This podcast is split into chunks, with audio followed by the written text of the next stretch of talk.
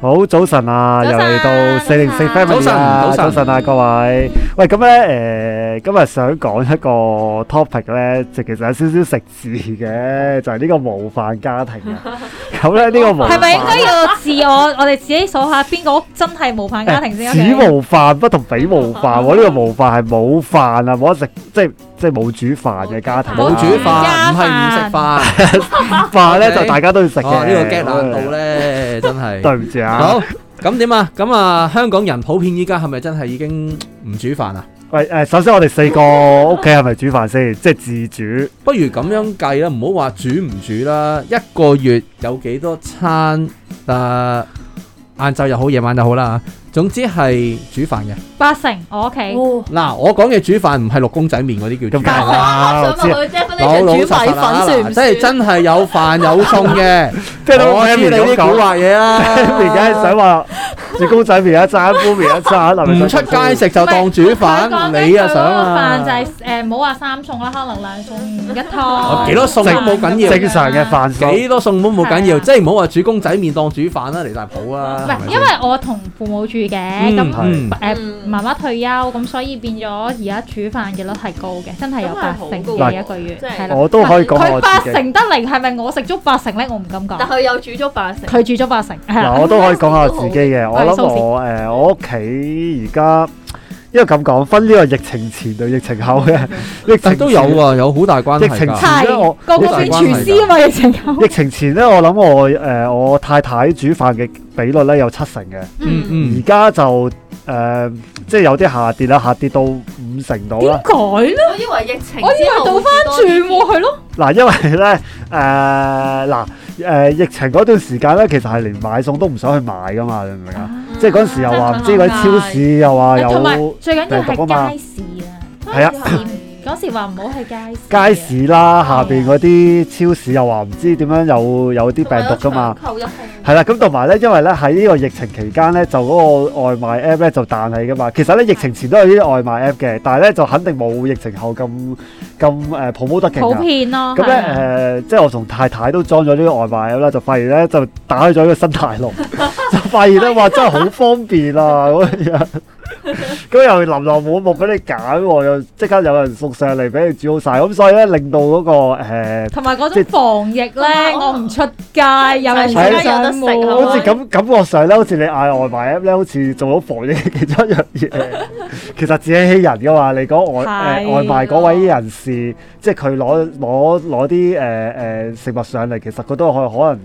經過好多地方啦，係啦係啦，即係經過好多你地方你落街食啊，可能接觸唔同嘅人。係咁啦你依家咧就就外賣嗰個人接觸唔就淨同係嘅嗰人。個你人。覺得你自己心理上好似誒、呃都唔係有防疫啲咗有啲地咁方樣就係佢唔俾你上樓㗎，你只可以擺喺樓下，然後你落去攞咁樣哦咯。誒最嚴重嗰時嗰度就好啲係啊係啊，最嚴我重覺得我嗰而時。家就好啲，佢都可以送埋上樓，所以咧誒、呃就變咗誒、呃即係有疫情之後咧，我哋煮飯嗰個機率咧係低咗少少嘅，嗯，即係我諗七但成係都去有到五五成。成，都都有有五成啊五成，OK 啊。嗱，疫情影響就大家可以理解啊。咁係如果疫情前咧，甚至即係我諗大家生活習慣都都有，即係都係咁噶啦。即係你係煮飯、煮飯唔煮飯、唔煮飯啱噶啊啦。啱咁你哋通常咩原因咧？但係你即未講你屋企喎，你講我啊，係啊我我屋企咧就其實因為我本身翻輪班㗎。 ，OK，咁所以其實好多時我夜晚要翻工嘅，咁嗯如果夜晚要翻工嘅話呢，咁通常呢就我太太會自己屋企住嘅，因為佢同仔仔兩個人啫嘛。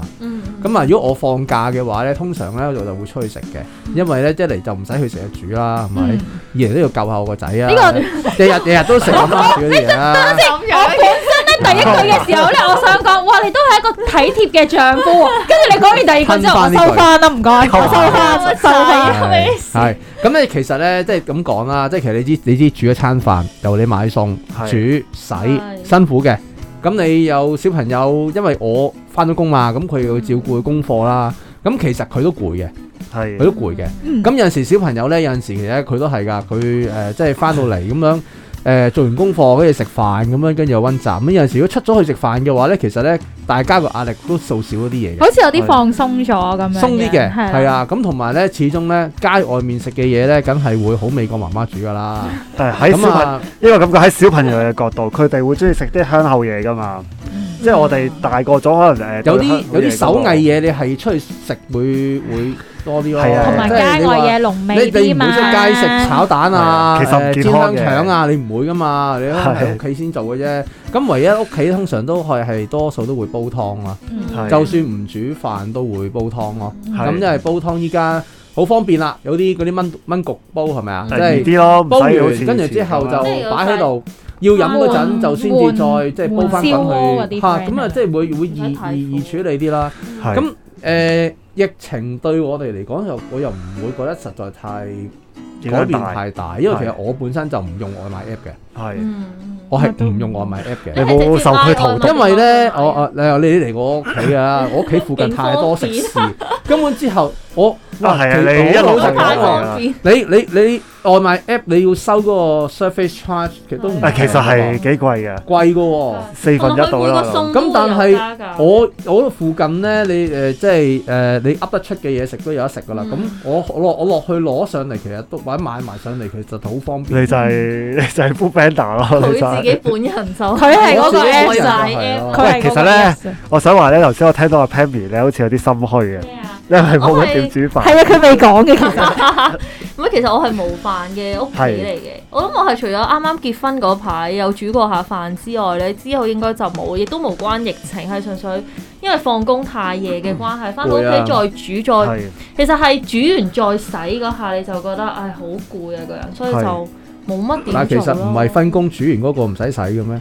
唔係啊，啊，其實咧咁啊講，阿阿 Pammy 老公嗱，我唔哦我我聽聽到佢手我我唔係靠外啊嗱，有原因嘅，因為咧就係嗰個位係誒、呃煮飯同埋洗碗咧，因為我嗰個位咧就係被 assign 嘅，即係某程度上就係啊，咁佢就一定會係煮嗰個啦，咁我就一定係洗碗嗰個啦，咁樣。啊哦，你係洗你碗聽嗰個清楚先，聽清楚頭先講嗰個，佢唔唔係因為咧咁得煮嘅，㗎。我我屋企都係咁咁咁上下。其實我咧就我本身咧係誒我屋企嘅清潔大使 嚟嘅，就清潔係嘅嘢咧咁即係都屬於你。哦係啦，跟住誒誒我洗碗啊、誒、抹地啊、誒同埋同我小朋友沖涼咧，沖涼都係清潔嘅一部分啦。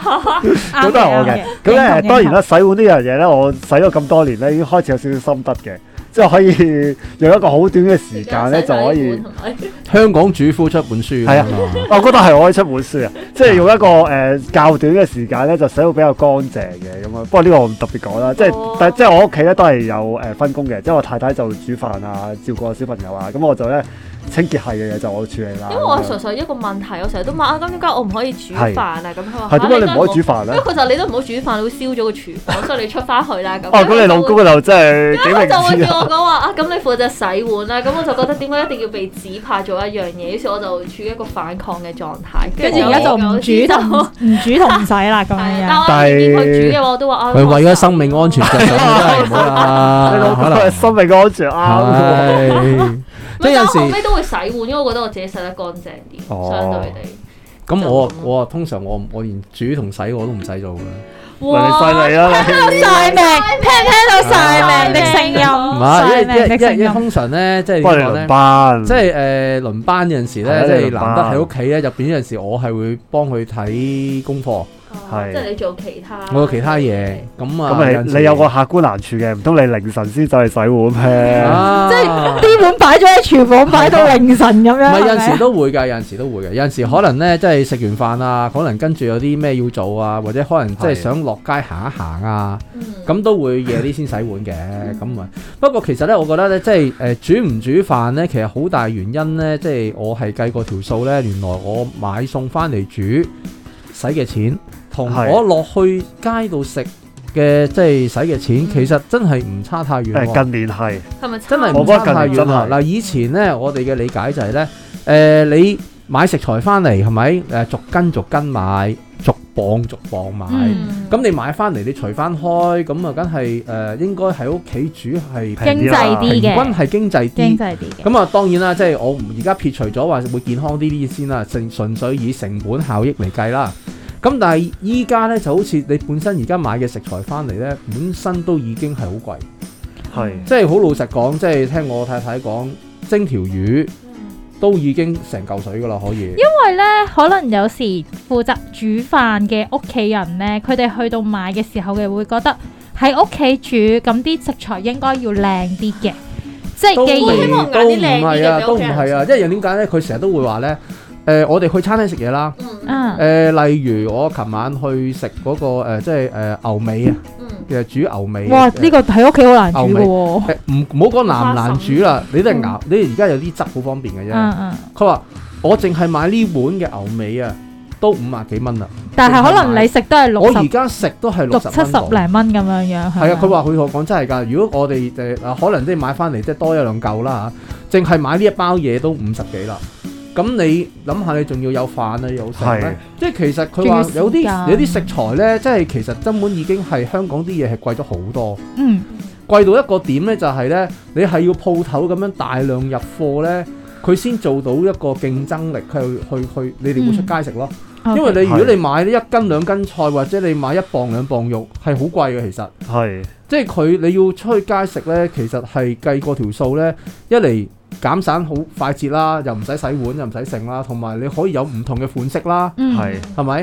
誒、嗱，健唔健康係另外一樣嘢啦。咁但係真係對你個時間運用啊，甚至金錢就唔係太大差別嘅話呢，啲人都會選擇我唔煮咯。嗯係，呢個係純純咁呢個都好理性正常嘅。純經濟角度去睇，即係其實，誒咁辛苦做乜啦？差唔多啫嘛，咁就又可以唔煮慳咯翻啲時間。咁如果聽落咧，就好似話啊，其實外出食飯都冇乜問題啊。咁但係如果一個家小家庭咧，尤其嗯是無飯嘅時候，其實會遇到啲乜嘢嘅困惑，或者係屋企會唔會即係可能爸爸媽媽啊，或者老爺奶奶嗯哇啊，會唔會有大啲件事有啊啲説話？即係其實嗱，如果頭先聽 Charles 講嘅話，其實喺財政角度其實冇乜問題啊。係財政嗰度真係唉 Ờ, 時間管理上面，最大時間管理上其實應該仲好咗添啦，最大係咪？嘅問題，咁咁，但係又嗯，點解我點解要搞到我哋要有呢個 topic？一定係有啲困惑位㗎喂，最啦。煩就係食係啦，乜啊咁係啲乜嘢嘢食咧乜？啊，誒今晚食乜啊？啊，就係呢個好我啱啱我都明講顯。過嗰兩大我男啱其啱中我一樣，唉，嗰個人生最大難題 兩條，第一就係今晚食唔乜。係啊，係下一餐食乜咋？你一定要諗係同午埋餐食乜啊禮物送乜嘢啊嘛，即係我每集都成日講 噶啦，即係因為我度附近太多嘢食，Ừ. 咁啊成日都爭拗食邊樣嘢好，啊，我唔係啊，我食邊樣嘢好，我呢即係你琴日食呢樣嘢，呢樣咪前日食過咯，誒嗰度咪又係嗰啲啊咁樣，即係到最後竟然喺香港個美食天堂咧，你係諗唔到究竟嗰晚苦惱緊食啲乜。我咧，我想講咧，我咧，其實我出到街咧，我完全係唔知食乜嘢㗎。咁咧，每次咧都係我太太幫我去決定嘅。嗯咁咧，以前咧，我我可能未拍拖嗰陣咧，我如果真係嗱，我喺屋企食冇問題啦，我媽煮啫嘛。如果我出街食咧，我每次咧都係嗌死一樣嘢嘅啫，我自己嗌乾炒牛河嘅。啊證明我同你識咗幾耐朋 友係啊，啊真係蘇 Sir 即刻講啊，乾 炒牛河。你嗰啲好似植物式生長，係啊植物式生長，我想即係話話咧咧花施肥咁啊得㗎係啦。咪試過晒咁多地方嘅乾炒牛河咧？已經誒，唔係即係嗰邊度有乾炒牛河咪 因食乾因炒牛為河我哋當年一齊做義工嘅時候，一次每一次食親飯咧，係啊我哋所有人咧都已經係知道佢要食乜嘅 啦。我 冇成日咧，我成日同我老婆講咧，如果我你唔喺度嘅話咧，我真係會死嘅，我唔死，或者我 就食唔到。喺度會開心啊。佢係會因為食誒單一食物而悶死 啊，係。係啊，所以嗰時咧，係好瘦啊！真係唔好以為佢食乾炒牛河之後個身形係一個大嘅肥佬，唔係咯。係啊，我都係都係六十點解你啫咁嘛。搞？證明嘅佢食開嗰啲地方嘅乾炒牛河唔夠肥喂，所以呢咯。個呢個少少題外話啦。不過真係誒，都可以睇得出咧，其實有時真係揾食要有真係唔容揾易食，真係啊，真係係揾食唔容 易。不過你頭先講開嗰個嗰個問題咧，就係話咧誒會誒唔煮飯會引申啲咩問題？即係頭即係最經常諗到咧，就係一啲長輩嘅説話，即係長 大家有輩冇呢。經驗啊，有啊或者冇啲經歷啊？一定誒有啊嗱，因為咧我咁咧，我老婆咧誒結婚前咧就唔係好識煮飯嘅，咁咧其實咧誒婚後咧第一餐咧其實係我煮嘅，我唔記得好似係煮呢個誒番茄炒蛋，跟住好似仲唔知煎你唔好咗講咩，啊，應該你問翻佢睇下記唔記得啊嘛。咁跟住咧之後咧我老婆咧就誒勤家鍛鍊廚藝啦嚇。嗯咁咧誒都曾經咧誒呃攞過啲餸咧俾我誒、我阿媽同我阿爸食嘅，係哇！啊，因為考好用啊牌喎好用啊，好用啊呢件考嘢。牌喎，考牌因喎，為呢點啊？誒嗰次點樣啊？誒、呃因為嗰次我阿爸嘅，我阿爸咧通常就唔會直接講啲咩 comment 嘅，咁啊，但係咧，因為咧佢哋結婚前咧，又成日叫我太太同或者或者叫我啦吓，就話喂你哋要煮下飯喎、人哋嗰個唔知邊個邊個啊，成日煮飯喎、唉咁咧佢自從食咗個餐之後咧，就冇再講呢句説話啦。咁我估佢係 pass 過我覺得你太太好叻啊！哇，鼓就係掌！所以嗰次之後咧，佢哋誒我我父母就冇再講過叫我太太煮飯，因為就可能知道佢識煮啦，佢都係煮啊啊啦咁樣樣咯，就係咁咯。大家有冇類似嘅經應驗該咧？應該好有信心先拎啲嘢過去考誒牌嘅，咁梗係啦，梗係係啦梗係自己試下。練咗好耐㗎啦。咁大家其實有都冇好？有心喎，真係都係但係非常好喎。但係即係我太太係 pass 啫，我唔知大家會試過啲類似，即係可能父母 啊、老爺奶奶邊個都好啦，叫你煮飯，你又唔係好想煮啊 啦。咁我又冇喎，唔係應該咁係講，成日你都係過時過節嘅時候就會俾人問，誒近排有冇煮飯啊？平時有冇煮飯煲湯啊？咁我哋都係一律答冇啊，冇呢個時 間。咁但係跟住就會氣氛有少少尷尬尷尬咧，即係 dead air 咁樣啦。雖然冇講啲咩，但係你會即係感覺到佢就覺得吓唔係嘛，即係下一句就係你唔煮飯屋企做乜煮啊？飯啦咁樣啦。係啦，咁你唔煮飯屋企做乜啦？啊係跟住之後，如果係我自己嗰邊嘅長輩，佢就話你唔煮飯都煲個湯，或者你可以有，嗯嗯然之後佢就會有好十個方法話俾你知，其實你係可以煮飯嘅嗰個。咩？自古以嚟都話嘛，有靚湯係鎖住老公啊！係啊，咩但都好 啦，咩咩咩咩？你呢個點解咩叫咩都好啊？嚇即係總之煮得好快就乜都好啦咁樣。 哦戴咗頭哦，盔原來冇錯因為其實咧，因為其其實實呢個係佢同老婆嘅系列嚟㗎，今日突然間有啲逃生意識喎，係啊！求生喂，其實我覺得咧，煲湯咧喺香港人嚟講咧，真係一個好重要嘅一樣咁嘢嚟㗎。係廣東都係係啊，即係香我哋廣煲湯東人中意湯水嘛，就係係成日都話我哋點解廣東人啲身體咁好咧？湯水係好緊要嘅。嗯咁啊，有陣時唔煮飯啦，咁啊，其實滾個湯咧都唔係話太難嘅，尤其是依家嘅科技啦，嗰啲燜係焗煲啦，即係大家都識用啦。咁啊，有陣時煲湯咧，誒、誒，好、多好多時咧，即係話你唔煮飯，你煲湯咧，嗯其實都已經過到好多老人家嘅骨㗎啦。係啊係啊係係啊。啊，即係大我家都呢明個白。贊成，我覺得煲湯係另外一個獲取。你話唔得閒煮，飯，咁但係你連湯都唔得閒煲定嘅話呢，就好似有點兒那過嘅。即係其實煲係湯係易好因多嘅為呢個佢時間哋要，覺得煲湯嘅邏輯就係你預備好晒所有材料，跟住抌煲晒個水抌落去係，啊個湯又自己煲，你自己做自己嘢啫嘛，你都唔使做其他嘢嘅。係咁樣啊，滾咗之後咪係啊咪咪焗焗滾咗加加條味就係飲啊，得咁啦啊就樣飲得啦。即係如果你誒煲湯呢，其實已經係解決咗好多老人家話，即係你點解唔煮飯啊呢樣嘢。因為係始終呢，香港人太多人係輪班翻工啦。係嗯因為我講俾你聽，我有個鄰居呢，好黐線嘅。凌係晨兩點開鑊炒嘢㗎，係咁人唔其係實一佢係晚咪呼喚㗎，緊你一齊食個宵夜唔係一晚㗎咧？食宵夜應該唔係啊！我我諗佢真係佢成家人嗰個嘅生活習慣係 Pattern 咁啦，即係佢唔係一日半日嘅嘢，一個禮拜總有一日兩日呢。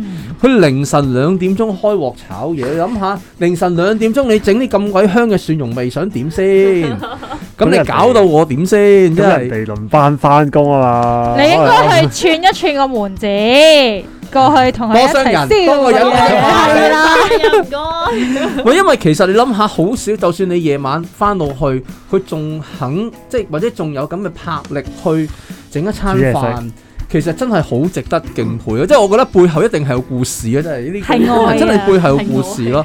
你會唔會諗下你夜晚兩點幾仲會開鑊啊？我想瞓覺，咪係咯，即係咁佢第二朝幾點起身咧？ 我成日想諗，哇，佢唔使瞓㗎咁樣咯，唔係係咁咯，可能學你話齋，佢可能真係誒輪班工作，佢個作息同誒 so call 一般翻朝九晚五嘅好唔同咯。可能係啊，即係諗誒唔明啊嘛。今夜食完點瞓啊？我哋派哦你去，你快啲去了解下，之後下一集嚟 share 究竟係發生啲咩事。唔係，即係其實我意思煮飯咧，即係誒好多時都係要因應翻你自己生活習慣啦。係嗯因為譬如話，真係我頭先以我鄰居嚟計，如果佢真係放工嗰段時間先至得閒嘅，嗯其嗯實佢冇嘢食嘅喎，咁啊係街都唔係咁多嘢食嘅其啫喎。實我覺得可能呢個都有少少原因要自己即煮係嘅。焗住要煮咯。係啊，都係焗住要煮嘅你啫喎冇理由餐。餐都某，但係廿四小時便利，即廿四小時嗰間餐廳噶嘛。所以其實有陣時，啊每日日日都係咁㗎嘛有陣時煮飯呢啲嘢呢，即係好講你嗰、個、呃、需要生活嗰個環境啊、作息。有啲而家可能你而家啲單位越嚟越細啦，嗯可能根本你想煮都唔可以煮，係係唔可以煮啊！都唔可以煮。有啲直情講到明唔可以明火煮食㗎哦，係啊，係啊，好多係電磁爐有啲地方啊有啲或者電磁 open 爐 kitchen 嗰啲都係。所以其實咧有陣時誒、呃有煮有得煮飯嗰啲人咧，又會覺得唉好煩啊！有啲人又會覺得唉，如果我屋企可以煮飯，我就煮啦。啦。即係永遠都係咁嘅，人類就係咁。喂，但係咧，因為啊我我想想我我仲想講多一樣嘢咧，即係最近即係近年有一種模範嘅家庭咧，佢其實咧就唔係屋企冇煮飯，佢係咧煮飯嗰責任咧就交咗俾工人，即係父母咧就唔需要煮啦咁嘅樣。咁咧其實咧點解我想講呢樣嘢咧？因為咧誒、呃即係我最近聽到有個同事講啦，就佢佢個小朋友咧就問佢媽媽：咦，點解你唔煮飯嘅？我喺誒啲圖書啊。嗯誒、繪本啊，見到咧個個都係媽媽煮飯喎。咁當然首先呢個有一個誒、呃性別定型啦，未必一定係媽媽煮飯啦。咁但係咧呢、呢個咧都有第二樣嘢嘅，就係咧誒煮飯呢種工作咧，而家開始咧都可能真係唔係父母外啊負責啦，判咯，係啦，外判咗俾誒即係工人姐姐咁哇樣。哦咁好老實講，你請個工人姐姐，真咁係梗係大部分都係工人姐姐煮㗎啦。但其實我想講工人姐姐煮飯呢、一個誒、呃、認，即係呢個認知咧，其實喺我哋嗰代已經開始慢慢形成，即係我哋做係細路仔嗰代已經開始慢慢形成，而去到而家呢一代係更加嚇、其實請個工人翻嚟唔係主要係煮飯嘅咩？咁呢個改固之外，係我我我我冇話唔係咦，即係唔係係啊，只不過我想話咧，有啲小朋友咧，佢可能誒、呃、會有呢個認知誤差，因為咧請工人呢樣嘢咧，好大程度咧都係香港誒、呃我唔可以話獨有嘅，但係佢係比較普遍啲啦。因為我知道，例如喺台灣咧，佢哋唔係即係佢哋唔可以隨便請到工人㗎。我記得好似佢哋咧係誒，就算你想請都唔係咁容易嘅，所以佢哋咧係有多啲所謂托兒，佢哋好似叫做唔知咩安親服務咁樣，即係佢哋係嗯托兒服務嘅。嗯但係咧主即係。安親班啊嘛，係類似啊。咁但係咧，佢哋咧家務上咧都係始終要係屋企人咧自己負責翻嘅，嗯，係啦。咁啊，即係內地又係啦，內地咧其實佢哋佢哋都有工人，但係咧好似就未全面引入咁上下啦。即係而家好似傾緊咁樣。咁所以咧，我想話咧，佢哋有時誒、嗯即係可能佢哋睇啲故事書啊。咁故事書誒、呃香港唔係話冇，即係少啲啦。佢哋可能睇啲外地嘅故事書，可能入邊一打開個個都係話屋企煮嘢， 屋企人煮嘢食嘅。咁佢哋咪會有啲認知錯亂咯，咁樣樣。都會嘅，係啦。 嗯不過比較少數咯，我諗香港啊未必啦，未必，因為香港煮飯其實呢樣嘢唔係話真係咁咁難嘅，即係始終你買食材又簡單，同埋誒而家有啲器具又親子班容易，係嘅啊，啦親子班煮飯又親子班又成，咁其實煮嘢食嚟講，香港其實最主要真係係你個生活習慣影響你煮唔煮咯。誒、第二就係講緊經濟咯。係嗯，即係其實即係我唔係講話你食唔食得起呢個問題，而係你真係出去食同埋你自己買翻嚟。同埋咧，，我想話真係咧，差唔多。我想我想話咧，頭先阿咪後有講少少啊，即係咧有時咧，我見到咧有啲人咧誒煮完嘢食咧會打卡嘅，啊即係話係我啊煮煮一餐啦。其實咧，我覺得誒、呃即係咁講啦，越係會打卡嗰啲人咧，我覺得咧佢可能咧越平少時嘅平時越少煮嘢食煮，因為當你煮食係一個習慣嘅時候，唉你點會想日日打係啦，即卡啊啊係即係好似我太太咧，佢大佬因為佢成日煮噶嘛，佢唔會成日攞出去打卡㗎，佢我日日都咁食㗎啦。係啊。咁如果真係好少煮嗰陣人就會特別打卡哦咯。我跟住可覺能得加句 hashtag 就係久違嗰啲住家飯啦，而家啲人食嘢打卡冇咁濫㗎啦，以前真係食乜好似好營養師咁樣，每日同佢計到你食幾多卡路里咁就係影到。依家咧就真係咧唔係靚嘅，唔係精緻嘅都唔影㗎啦。唔係食，我覺得係啊你嗱即係，Charles 你咁樣講啦，我覺得係因為你誒你嘅朋友圈係咁樣嘅，嗯依然係有我認識嘅，即係可能啲 U 或者係其他嘅啊即朋係友日日仔好似營養師其實依咁樣然係日日打，其實係有嘅，只不過可能因為我哋我自己圍內圈。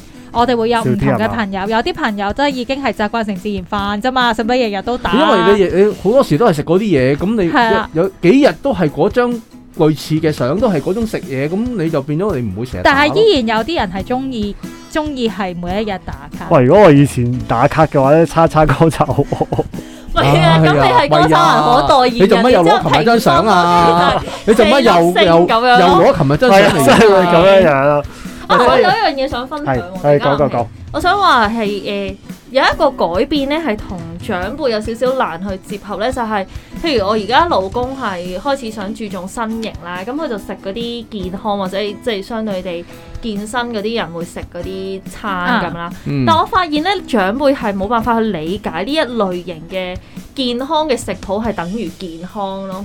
因因為佢喺佢哋嘅認知入面咧，其實你都係要有菜啦，可能肉啊、魚啊或者飯咧，先至係健康嘅一餐。哦，即係 so call 嗰啲可能營養師或者可能誒誒、呃健身教練俾你嘅嗰啲餐單咁樣咁樣。啊但係啊當你同佢哋解釋嘅時候咧，佢哋就會覺得點解你要食埋啲咁樣嘅嘢啊？我諗起呢個白同埋霎啲雞肉同埋西蘭係花，啊佢就會覺得做乜咁樣虐待自己啊咁， 我就會發現係有一個咁樣嘅認知嘅差唔同咯。但係你又好難去再解釋俾佢哋知，其即係實我可能係我哋營養上我係夠嘅，即係我係足夠可以維持自己嘅營養嘅，但係佢哋就會覺得你點會食埋啲咁樣。因為我哋華人咧好多時食嗰啲誒小炒啊，嗯或者其實咧有時咧或者就算誒係煎比較個油扒咧，膩啲佢都覺得係唔啦，我係想話係油膩啲嘅。油其實膩啲咧嗯哦誒，整體你話好健康咧，就睇下邊即係多數都唔係嘅，其實都誒咁，所以咧如果你話食翻啲少油啊，即係誒可能敗肉多啲啊，我唔知啦，即係唔係即係其實可能長輩即可能係覺得長輩好難理解你點樣可以食沙律當一餐咁樣。誒啊哦呢個